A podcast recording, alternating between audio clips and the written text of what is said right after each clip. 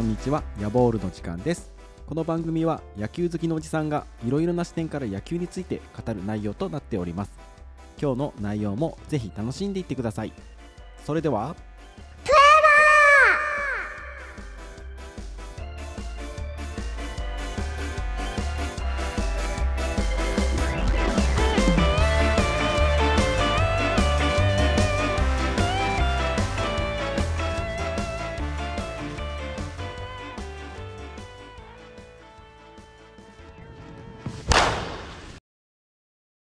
皆様改めましてこんにちは。ヤボールの時間です。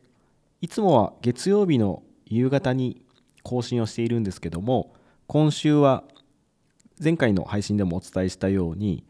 アメリカ大学野球の全米トーナメントが始まるということで特別に短い間になりましたがすぐに次のエピソードを配信したいと思っています。でそれもですねえー、配信した直後日本時間でいうと月曜日の夜、まあ、火曜日に日付が変わったぐらいの時間なんですけどもその時間に全米トーナメントに出場する64チームが発表されるというニュースがあったのでその辺りを話していきたいと思います。まずですね、えー、前回の配信でもお伝えした、えー、僕の母校であるクレムソン大学は順当に、全体のナンバー4シードとして選ばれました。ナンバー4ということは、まあ、ランキングでいうとこう全米で4位というような意味合いを持っています。で、まあ、トップ16以内にまず選ばれた時点で最初の第1ラウンドであるリージョナルというのをホストすることができます。リージョナルは16チームがホストサイトに選ばれてそれぞれ4チームずつ振り分けられて行われます。でダブダブルイルミネーションというやり方で、まあ、先に2敗したところが負けというちょっと変則的なトーナメントを行うんですけどもそれを全てその自チームのホームで行うことができるのでかなりアドバンテージがあります。まあ、例年ですねやっぱりそこのホストに選ばれてるってことは、まあ、実力もありますしなおかつ自分のホームグラウンドでできるので、まあ、そこを勝ち抜く可能性は結構高くなります。そしてそこを勝ち抜いた16チームの中で、えー、それぞれ今度は2チームずつで3勝先にした方が勝ち抜けるというスーパーリージョナルというのが行われるんですけどもこの時にスーパーリージョナルを行う球場っていうのはその時のランキングが高い方のチームで行うことができるので必然的にトップ8までに選ばれているチームっていうのはリージョナルを勝ち抜くとスーパーリージョナルもホストできるということになります。なので僕の僕の母校のクレムソンはナンバー4ということでリージョナルを勝ち抜くとスーパーリージョナルもホストできると。そしてこのスーパーリージョナルを勝ち抜くとカレッジワールドシリーズというアメリカではこう大学野球の聖地と言われるネブラスカ州オマハにある球場で試合ができるトップ8チームに選ばれるということになります。もう一つの母校であるルイジャナ・ラフィエット。こちらもですね、えー、優勝カンファレンストーナメントで優勝はできなかったんですけども無事に選出されていますので特にこの2チームですね。クレムソンとルイジアナ・ラフィエット。この2チームの、えー、まあ、勝敗とかも含めて今後もちょっと毎週月曜日ではないタイミングで結果が分かり次第配信していきたいなというふうに思っています。今回ですね、えー、と選ばれたチーム、えー、を見ていくとまず、えー、SEC こういつも言っている、まあ、なんどんなスポーツでも強いこのカンファレンスから10チーム。そして ACC、えー、こちらクレムソンの所属しているカンファレンスですけども、まあ、野球でいうとこの SEC と ACC っていうのが、まあ、結構二強的なところが、えー、ありまして ACC からは8チームが選ばれています。その後ビッグ12から6チーム。パック12から5チーム。そして、えールイジャナ・ラフィエット。僕のもう一つの母校が所属しているサンバサンベルトカンファレンスからは4チームが選ばれていてその後、えービッグ10から3チーム。アメリカンカンファレンスから2チーム。ビッグイーストから2チーム。コロニアルから2チーム。カンファレンス USA から2チーム。そして他のところは1チームずつ基本的には選ばれています。そして、えー、とクレムソンのリージョナルに入ったチームというのは、えーそのクレムソンリージョナルの中で、えー1234というシードが番号が付けられていて1がクレムソン2がテネシー3がシャーロット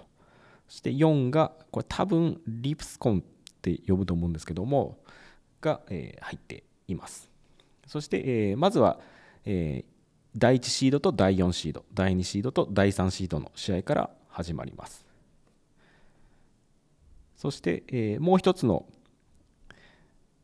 母校である、えールイジアナ・ラフィエット。こちらはコーラル・ゲイブルズ Regional というふうに呼ばれている regional に入っていてこれはマイアミ大学 University of Miami フロリダにある大学。ここもすごく強豪なんですけどもここの regional に入っています。こちらは、えー第1シードがマイアミ第2シードがテキサス第3シードがルイジャナ・ラフィエット第4シードがメインというふうになっていて最初はナンバー2シードナンバー3シードのテキサスとルイジアナが戦うというふうな感じになっています。それぞれですね、えー今アメリカ時間でいう今週の金曜日から試合が始まります。ぜひですね、まあ、それぞれのうん僕の母校のチームこのリージョナルをまず勝ち抜いてスーパーリージョナルに進んでほしいなというふうに思っているんですけどもまた試合が始まったらあの配信できるタイミングで配信していきたいなというふうに思っています、えーちなみにですね、えーこの全米トーナメントの歴史というのも、えーまとめられていてしばらくですね1954年から75年あたりは、えー参加チームというのが21チームから32チームぐらいで推移していたようです。そのままどんどん増えていって現在のフォーマットになった、まあ、64チームで行うと。そしてスーパーリージョナルっていうのも設立されたっていうのが1999年になります。そして、えーその8チームが選ばれた後にネブラスカ州のオマハでカレッジワールドシリーズと呼ばれる8チームを2つに分けてトーナメントで行って最後勝ち抜いた1チーム同士ですね。その2つに分かれた4チームの中から勝ったチーム同士が、えー最後カレッジワールドシリーズのファイナル、まあ、決勝という形でその決勝は、えー先に2勝した方が勝ちという試合を行うんですけどもそのシステムになったのは2003年からということになります。僕がアメリカに留学したのが2004年なのでそのやり方になってから行ったということでそれ以前のあの全米トーナメントのシステムのイメージっていうのは全く湧かないんですけども、えその2003年からはこの今やっているやり方でやっています。そして前回も少しお伝えさせていただいたんですけどもその64チームを選ぶ選び方っていうのが、えまずオートマチックに選ばれる。自動的に選ばれる31チームというのが、え31個野球の場合はカンファレンス日本でいうリーグがありますのでカンファレンストーナメントでチャンピオンになったチームというのはこの自動的に全米トーナメントに出場することができます。でこのカンファレンストーナメントっていうのはちょっと特殊ででして、えーレギュラーシーズンもやってるんですねカンファレンスは。でレギュラーシーズンのチャンピオンっていうのもいるんですけどもそのレギュラーシーズンが終わった後にまた別にトーナメントがあってそのトーナメントの優勝を決めるという形です。なのでこうシーズンの成績がいまいちだったチームっていうのはここ一発逆転を狙えるところでまあ普段だったら選ばれないけど最後成績が悪かったけどもこのカンファレンスでチャンピオンになると全米トーナメントに出場できるという形になっていますそして残りの33チームはこれアットラージって、まあ、英語では言うんですけども、えーチャンピオンカンファレンスチャンピオンのトーナメントでは勝ち抜けなかったけど、まあ、普段から成績が良かったチームっていうのは、まあ、上位から33チーム選出されることになります。なのでま基本的には、えレギュラーシーズンのこうリーグ戦を勝ち抜いていればカンファレンストーナメントで負けてしまってもそのアットラージで選ばれる可能性がかなり高いというふうなシステムになっています。もちろんですね、このアットラージの場合は、この選ばれるのも結構、一応ですね、NCWA のディビジョン1ベースボールコミッティというところが決定することになっているんですけども、やはりこう弱いカンファレンスで結構勝率がいい大学と強いカンファレンスにいて勝率がいまいちな大学ってなるとやっぱりこうどっちが選ばれるかっていうのは結構難しい判断でになってこう、まあ、物議を醸すところもあるんですけども、まあ、基本的には64チーム選ばれるのでアメフトほどのこう異論はないかなというふうに思います。アメフトの場合はですね今の方法でも4チーム最後の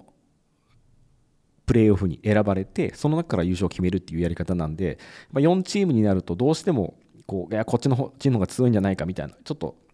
毎年異論が出て、えーと、来年とか再来年になるとこの枠がもう少し増えるっていうふうに言われてるんですけども、まあ、それに比べると、まあ、確かに64チーム選ばれてるんで、まあ、そこそこ選ばれないといけないチームっていうのは選ばれてるんじゃないかなというふうに思います。ということで、金曜日から始まります。日本時間だと土曜日から始まります。こちら全米大学野球のトーナメント。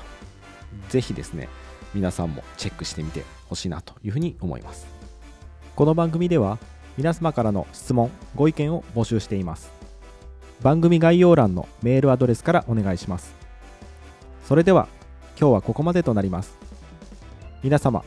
次回まで野球を楽しみましょう。